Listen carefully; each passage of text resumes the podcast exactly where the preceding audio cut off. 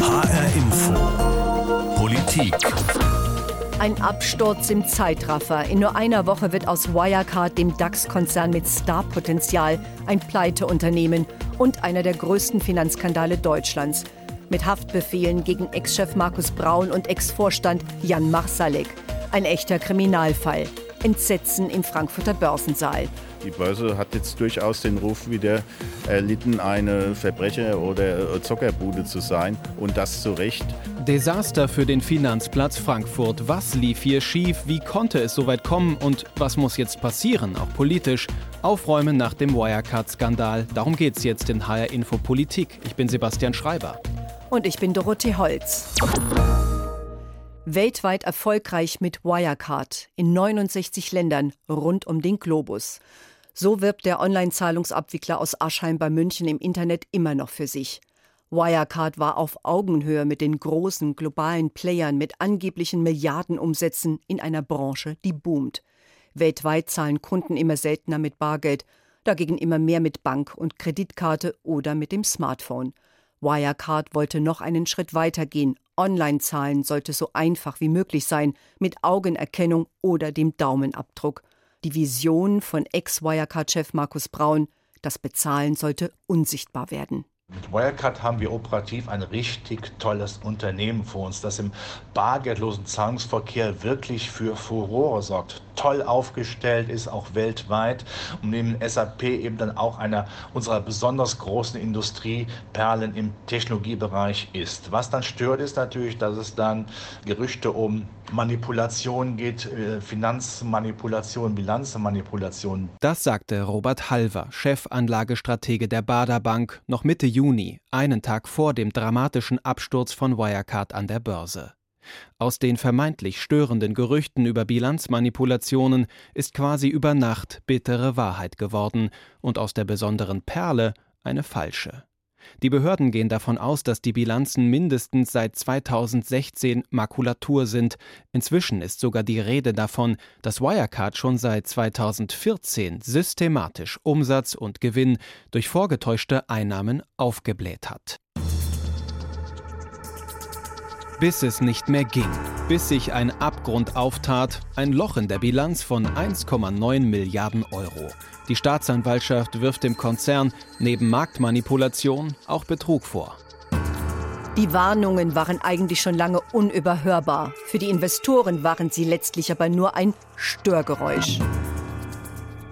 Vor dem finalen Fall des Börsenstars Wirecard rissen sich selbst amerikanische Fernsehsender um den ehemaligen Chef des Konzerns, Markus Braun. Sie ließen sich wie hier vor einem Jahr bei Bloomberg das vermeintliche Erfolgsrezept erklären. Weil wir global aufgestellt sind und dorthin gegangen sind, wo Online-Zahlen schon viel früher eine wichtige Rolle gespielt haben. Aber wir holen auch in Europa auf, vor allem in Deutschland. Also so schnell wie Wirecard wachse keiner, twitterte Braun noch vor kurzem und alle wollten ihm glauben, dem Bill Gates Österreichs, wie es in einem Wirtschaftsmagazin hieß. Vor allem junge Leute, die genug haben von deutscher Ingenieurskunst, von Auto- und Maschinenbauern, die sich in der digitalen Welt gut auskennen, sagt Daniel Bauer, Vorstandsvorsitzender der Schutzgemeinschaft der Kapitalanleger. Wenn man sich auf der Hauptversammlung umgeschaut hat, war es ein sehr, sehr, sage ich mal, tech-affines Publikum, sehr viele junge Leute, die wollten ja wie so eine Art äh, Fanclub-Vereinigung vom Unternehmen daran glauben, dass das Unternehmen genau die Geschäfte macht, die es auch angibt. Und man lächzt dann auch in Deutschland, dass man eben neben den Amerikanern, Chinesen etc. auch ein Hightech-Unternehmen hat, das von Weltrang ist. Einer der Wirecard-Fans, Frederik aus dem Rheinweingebiet. Das erste Mal kauft Frederik 2018 Aktien von Wirecard kurz nach dem Aufstieg des Konzerns in den DAX in die erste Börsenliga. Die traditionellen Banken, die Commerzbank, die Deutsche Bank, sahen dagegen alt aus. Ich fand Wirecard von Anfang an erstmal interessant, weil das Geschäftsmodell mir zugesagt hat. Die Erbringung von Zahlungsdienstleistungen ist ein Thema, was den traditionellen Banken ja immer mehr abhanden kommt und durch ähm, neuere Firmen einfach ersetzt wird. Das ist im privaten Bereich ja vor allem PayPal, aber im Geschäftsbereich dann eben sowas wie Wirecard. Frederik hält die Wirecard-Aktien nicht lange, verkauft sie nach dem ersten DAX hoch. Im April dieses Jahres steigt er dann aber wieder bei Wirecard ein, im Vertrauen darauf, dass die Wirtschaftsprüfer von EY, ehemals Ernst Young und KPMG jedes Blatt umdrehen und nichts Belastendes finden. Damals waren ja schon die Bilanzvorwürfe teilweise ähm, da und der KPMG-Bericht ähm, stand ja auch schon im Raum, dass der ähm, veröffentlicht wird, beziehungsweise das KPMG da nochmal prüfen soll.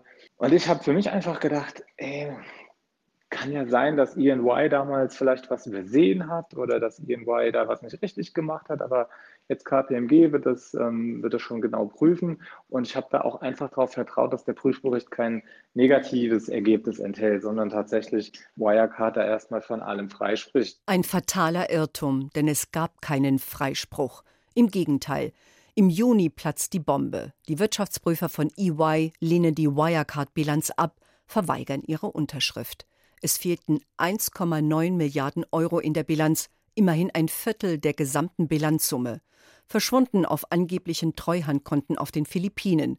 Und Wirecard, um den damaligen Chef Markus Braun, stellte sich in einem fast schon bizarren YouTube-Auftritt als Opfer dar. Es kann derzeit nicht ausgeschlossen werden, dass die Wirecard AG in einem Betrugsfall erheblichen Ausmaßes zum Geschädigten geworden ist. Ein Opfer von bösen Machenschaften, das zog nicht mehr. Nur Tage später brach das Gebäude endgültig zusammen. Wirecard muss einräumen, dass die Milliarden wahrscheinlich gar nicht existieren.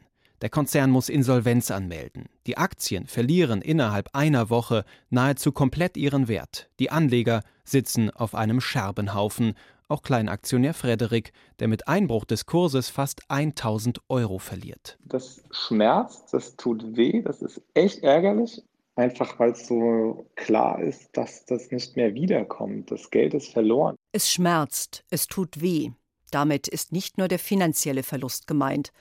Wirecard hat Gefühle und große Hoffnungen geweckt, auch bei allen großen deutschen Investmenthäusern. Alle waren im Wirecard-Fieber ob Deka Investment oder Union Investment, also die Fondsgesellschaften von Sparkassen und Volksbanken.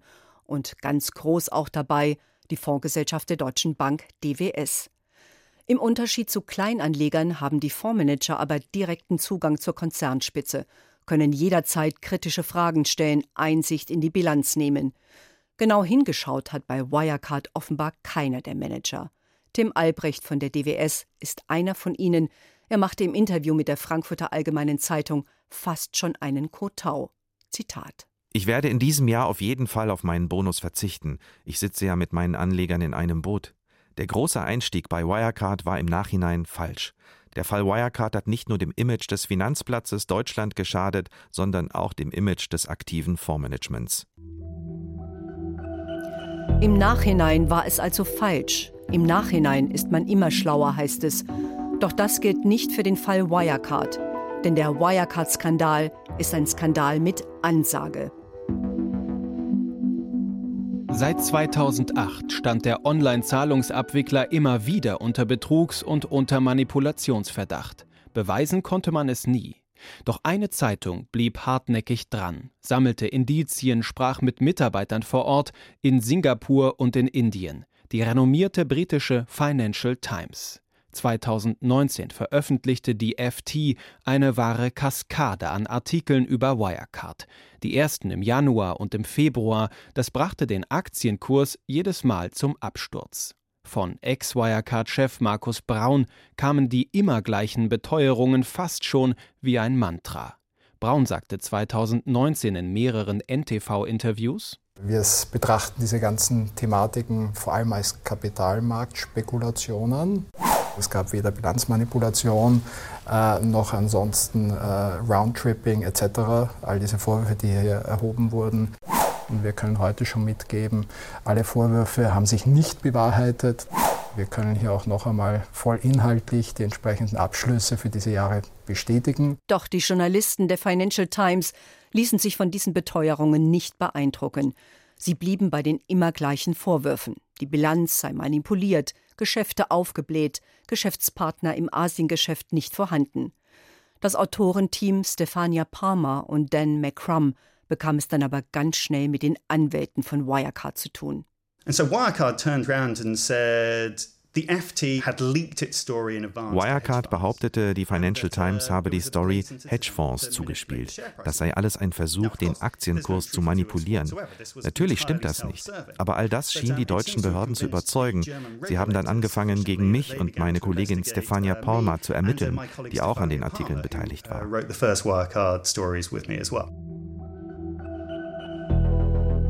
Tatsächlich hat die deutsche Finanzaufsicht BaFin im April 2019 Ermittlungen gegen die Journalisten und gegen Finanzinvestoren aufgenommen. Der Vorwurf, sie würden den Wirecard-Kurs manipulieren. Diese Berichte lockten in der Tat zahlreiche Hedgefonds an, aus Großbritannien, aus den USA, Investoren, die hohe Renditen versprechen, aber auch hohe Risiken eingehen. Sie positionierten sich gegen Wirecard, wetteten auf einen fallenden Aktienkurs. Das sorgte hier für große Empörung, auch in der Presse. Von einem Angriff auf Wirecard war die Rede, gar auf die deutsche Finanzstabilität. Denn Hedgefonds haben einen äußerst schlechten Ruf. Den von Heuschrecken, die alles kahl fressen, bis nichts mehr übrig bleibt. In diesem Fall eben von Wirecard, dem deutschen Technologiestar. Klaus Nieding, Vizepräsident der Deutschen Schutzvereinigung für Wertpapierbesitz, sah schon damals deren Rolle aber ganz anders. Die Funktion von Hedgefonds und auch von Shortsellern sehe ich durchaus auch äh, als berechtigt an, nämlich in dem Moment, wo wir sie beispielsweise mit Rabenkrähen oder anderen aus der Tierwelt vergleichen, wo eben auch dafür Sorge getragen wird, dass Zustände, die nicht in Ordnung sind, eben auch aufgedeckt werden. Klaus Nieding war ein einsamer Rufer. Die BaFin verbot für zwei Monate Wetten auf sinkende Kurse gegen Wirecard.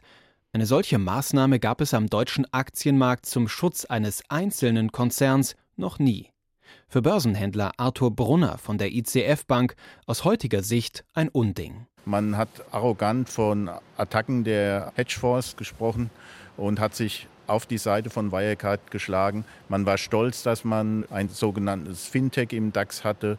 Deutschland wollte seine technologische Führung mit eben einem Fintech im DAX darstellen und hat sich eben nicht mit dieser Materie befasst, sondern die Anschuldigungen hat man immer in das Reich des Bösen geschickt. Auch Oliver Roth, Chefanlagestratege der Bank Otto Seidler, wirft der BaFin Einseitigkeit vor. Wenn eine Zeitung, die eine hohe Reputation genießt, die Financial Times, bei einer Darstellung bleibt, dass ein Unternehmen eben offenbar starke Unregelmäßigkeiten hat. Und wir reden hier auch noch einer, aus einer Branche heraus, die eben als Finanzdienstleister auch viel, viel mit Kundengeldern zu tun hat. Dann ist es eigentlich die Verpflichtung der Kontrollbehörden, hier genau hinzuschauen und eine Sonderprüfung zu machen. Das heißt Quick Audit, das gibt es im Bankwesen, dass man eben schnell mal überraschend als Überfallkommando sich äh, bestimmte Daten auch holt. Hat man alles nicht äh, genutzt, die Möglichkeiten? Hat sich die BaFin wirklich auf die falsche Seite gestellt? Ja, glaubt Gerhard Schick, ex-grüner Finanzpolitiker und Gründer der Bürgerbewegung Finanzwende. Die BaFin hat nicht nur zu wenig gemacht oder nichts gemacht, sie hat dort, wo sie gehandelt hat, auch genau die Falschen adressiert, statt den Betrugsvorwürfen wirklich nachzugehen. Das ist schon ein krasser Fall von Aufsichtsversagen. Aufsichtsversagen, ein hartes Urteil. Vergangenes Jahr im November hat die Organisation Finanzwende die Akte BaFin veröffentlicht eine schonungslose Fehleranalyse und eine Handlungsanleitung, wie es aus Sicht der Bürgerbewegung besser laufen kann, um solche Skandale zu vermeiden. Bei Wirecard äh, ist es ein Skandal mit Ansage in Bezug auf diese schlechte Arbeit der Finanzaufsichtsbehörde. Es ist seit Jahren immer wieder beobachtbar, dass bei Finanzskandalen die BaFin zu spät kommt, immer erst dann eigentlich aktiv wird, wenn es alles schon passiert ist und dann versucht zu erklären, warum sie nichts gemacht hat. Das haben wir bei dem großen Finanzskandal Cum-Ex, also bei diesen Steuertricks am Finanzmarkt äh, gesehen. Bei P&R, da geht es um einen wahrscheinlich einen Anlagebetrug, äh, wo Schiffscontainer gar nicht vorlagen. Also große Kriminalfälle am deutschen Finanzmarkt und immer kam die BaFin äh, zu spät. Gibt es tatsächlich ein Muster? Warum konnte die Bonner Behörde den Skandal nicht früher aufdecken? Obwohl BaFin-Chef Felix Hufeld das Wirecard-Debakel sogar selbst eine Schande, ein Desaster nannte. Am 22. Juni auf dem Bankengipfel Frankfurt Finance Summit sagte Hufeld, And that starts with looking at a complete failure of a senior management Das beginnt bei einem Totalversagen des Topmanagements, trotz vieler Hinweise, die Fakten zu ergründen. Das geht weiter mit Wirtschaftsprüfern, die die Wahrheit nicht ans Licht brachten, bis hin zu einer Reihe von privaten und öffentlichen Institutionen, meiner eigenen eingeschlossen, die nicht effektiv genug waren, um so etwas zu verhindern.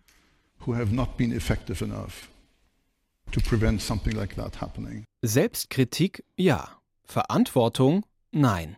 Es beginnt ein Blame Game. Einer zeigt mit dem Finger auf den anderen. Schon im Februar 2019 habe man veranlasst, die Bilanz von Wirecard zu prüfen, so die BaFin. Anlass die öffentlichen Vorwürfe, aber auch ein anonymer Hinweis. Der Auftrag ging an die Deutsche Prüfstelle für Rechnungslegung DPR, die Bilanzpolizei. Berichten zufolge kümmerte sich aber im Wesentlichen nur ein einziger Mitarbeiter der DPR um Wirecard, ein Mitarbeiter für einen solch hochkomplexen Fall. Damit war die DPR offensichtlich überfordert.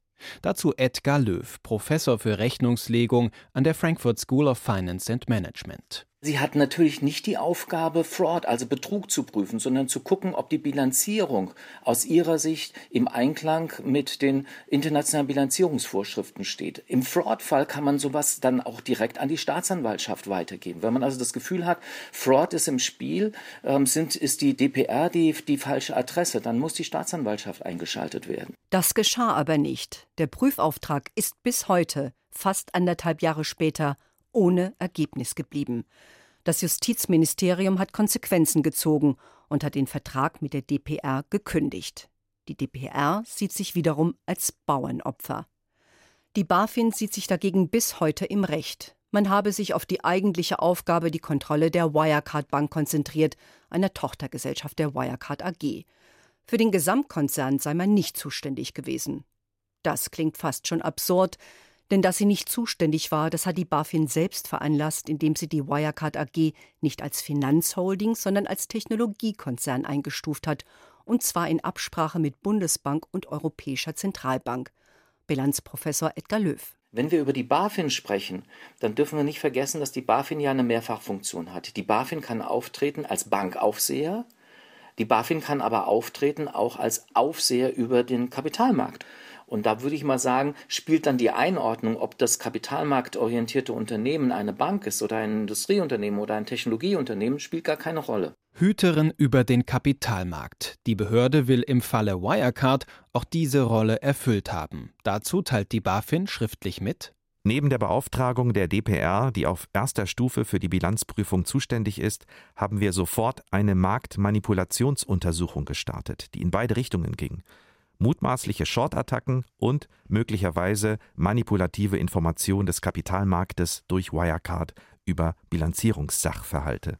Eine mögliche Manipulation des Aktienkurses durch Finanzinvestoren bzw. Wirecard selbst. Auf diese Untersuchung hat sich die BaFin beschränkt. Allerdings zog die Behörde zunächst nur bei den Finanzinvestoren auch Konsequenzen im April 2019. Sehr viel später, erst in diesem Juni, auch gegen Wirecard. BaFin-Kenner Gerhard Schick hat der Behörde in diesem Fall zwar krasses Versagen vorgeworfen, sieht aber auch einen Fehler im System. Diese Behörde ist einfach nicht dafür aufgestellt, bisher Finanzkriminalität zu bekämpfen. Sie arbeitet behördlich und wenn man es mit Lug und Betrug am Finanzmarkt zu tun hat, und wir wissen, dass das häufig vorkommt, dann muss man mit polizeilicher und staatsanwaltschaftlicher Sicht auch an die Dinge rangehen. Auch wenn der BaFin die wirklich scharfen Waffen fehlten, hatte sie jahrelang Zeit, den Warnhinweisen nachzugehen. Den Stein ins Rollen gebracht hat aber erst ein Sondergutachten der Wirtschaftsprüfer von KPMG. Erst dann, im April 2020, zeigten auch die Prüfer auf, wie undurchsichtig das Asiengeschäft von Wirecard war, wie tief der Abgrund. Ein Sondergutachten, das der Aufsichtsrat von Wirecard vergangenen Oktober selbst in Auftrag gab, als der Druck von außen zu groß wurde. Dann ging alles Schlag auf Schlag bis zur Insolvenz von Wirecard. Längst ist der Fall hochpolitisch. Auch der oberste Dienstherr der BaFin, Finanzminister Olaf Scholz, ist unter Beschuss. Er kündigte an, die Finanzaufsicht zu reformieren. Wir müssen künftig in der Lage sein, komplizierte internationale Firmenkonstrukte wie Wirecard effizienter und wirksamer zu kontrollieren. Der Opposition reichen Reparaturen aber nicht. Einige Stimmen fordern einen kompletten Neuanfang der BaFin, auch an der Spitze. Dass Wirecard mit seinen falschen Bilanzen so lange durchkam, liegt nicht allein an den Aufsichtsbehörden. Vor allem die Wirtschaftsprüfer von EY, ehemals Ernst Young, müssen sich kritische Fragen gefallen lassen. Schließlich ist EY seit Jahren schon für die Wirecard AG verantwortlich. EY prüfte also genau die Zahlen, die in den Artikeln der Financial Times im Fokus standen. Trotz der Warnsignale fiel EY lange nicht auf, dass bilanzierte Milliardenbeträge wohl gar nicht existierten. Die Wirtschaftsprüfer von EY wehren sich in einer Stellungnahme gegen Kritik. Auch mit umfangreich erweiterten Prüfungshandlungen ist es unter Umständen nicht möglich, diese Art von konspirativem Betrug aufzudecken. EY sieht sich sogar in der Rolle des Aufklärers. Im Rahmen der Abschlussprüfung für das Geschäftsjahr 2019 hat EY entdeckt, dass gefälschte Saldenbestätigungen und weitere gefälschte Unterlagen für die Treuhandkonten vorgelegt wurden. Andere sehen allerdings große Versäumnisse. Dazu nochmal Bilanzexperte Edgar Löw von der Frankfurt School. Was wir nicht wissen, das muss man immer wieder sagen, was wir nicht wissen ist, wurde gefälscht, erstens, zweitens, von wem wurde gefälscht und drittens, in welcher Güte wurde gefälscht, konnte man das erkennen. Aber der Anschein zeigt, dass man hier vielleicht nicht genau genug nachgeschaut hat, ähm, ist denn wirklich das Guthaben auf der Bank, also den letzten, allerletzten Schritt möglicherweise nicht gegangen ist und auch hier wäre dann menschliches Versagen vielleicht gegeben gewesen. Alle Schritte bis zum Ende gehen. Das erwartet man aber von hochdotierten Wirtschaftsprüfern. Auf deren Urteil haben sich alle verlassen. Auch die Gläubiger, die Wirecard Milliarden geliehen haben. Das erwarten aber erst recht die Eigentümer des Konzerns, die Aktionäre. Für sie ist es fast ein Totalschaden. Inzwischen laufen erste Klagen. Der finanzielle Verlust ist das eine, der Vertrauensverlust und der Reputationsschaden für den Finanzplatz Frankfurt gehen weit darüber hinaus, warnt Gerhard Schick von Finanzwende. Wenn man mit ausländischen Beobachtern spricht, dann sehen sie den Skandal Wirecard eben auch in einer Reihe mit äh, dem Cum-Ex-Geschäften, mit dem Dieselskandal, mit dem Korruptionsskandal bei Siemens und anderen äh, Kriminalitätsfällen in der deutschen Wirtschaft, und zwar eben auch bei den großen Unternehmen in der deutschen Wirtschaft. Ähm, das muss uns schon Sorgen machen. Wirecard setzt dem Ganzen aber die Krone auf, ist nämlich der erste DAX-Konzern, der Insolvenz anmelden musste. Der Wirecard-Skandal hat dem Renommee, dem Ruf der Börse insgesamt geschadet. Börsenhändler Arthur Brunner von der ICF Bank, der seit 30 Jahren auf dem Frankfurter Parkett arbeitet, kann die Kritiker verstehen. Die Börse hat jetzt durchaus den Ruf wieder erlitten, eine Verbrecher- oder Zockerbude zu sein und das zu Recht. Man muss wirklich sich überlegen, wenn man in den erlauchten Kreis der DAX-Unternehmen aufnimmt. Ich finde, man soll sagen können, man kann eigentlich blind eine DAX-Aktie kaufen. Wirecard-Anleger Frederik will trotzdem weiter in Aktien investieren, aber er zieht seine eigenen Lehren aus dem Debakel. Es ist ärgerlich, einfach weil ich es falsch eingeschätzt habe. Ich ärgere mich da eher über mich selber und auch darüber, dass ich Warnzeichen einfach anders bewertet habe. Also es hätte spätestens eigentlich bei diesem KPMG-Bericht, der gesagt hat, wir können nicht uneingeschränkt eine Freigabe erteilen. Schon allein spätestens da hätte man eigentlich alles verkaufen müssen. Ähm, und das habe ich nicht gemacht, sondern weil ich einfach gehofft habe, hey, das wird noch und auch ein bisschen geblendet war, bestimmt von, meine, von den Gewinnerwartungen. So wie Frederik ging es vielen Anlegern im Fall Wirecard. Sie alle vertrauten auf die Aufsichtsbehörden, auf die Wirtschaftsprüfer und auf die Kenntnisse der Fondsmanager und Analysten. Dieses Vertrauen ist aber jetzt massiv beschädigt. Im Fall Wirecard hat nicht nur eine Kontrollinstanz versagt, sondern alle. Es ist ein Desaster, das es am deutschen Finanzmarkt so noch nicht gegeben hat. Der Skandal um den einstigen Börsenstar, ein Skandal mit Ansage. Die Indizien lagen alle auf dem Tisch. Hinterher ist man immer schlauer, sagt man. In diesem Fall gilt das nicht. Man hätte es besser wissen müssen. Jetzt muss man den Scherbenhaufen aufräumen. Das war die Sendung HR Info Politik. Sie können diese und andere Folgen nochmal anhören als Podcast auf hrinforadio.de und in der ARD Audiothek. Ich bin Sebastian Schreiber. Und ich bin Dorothee Holz.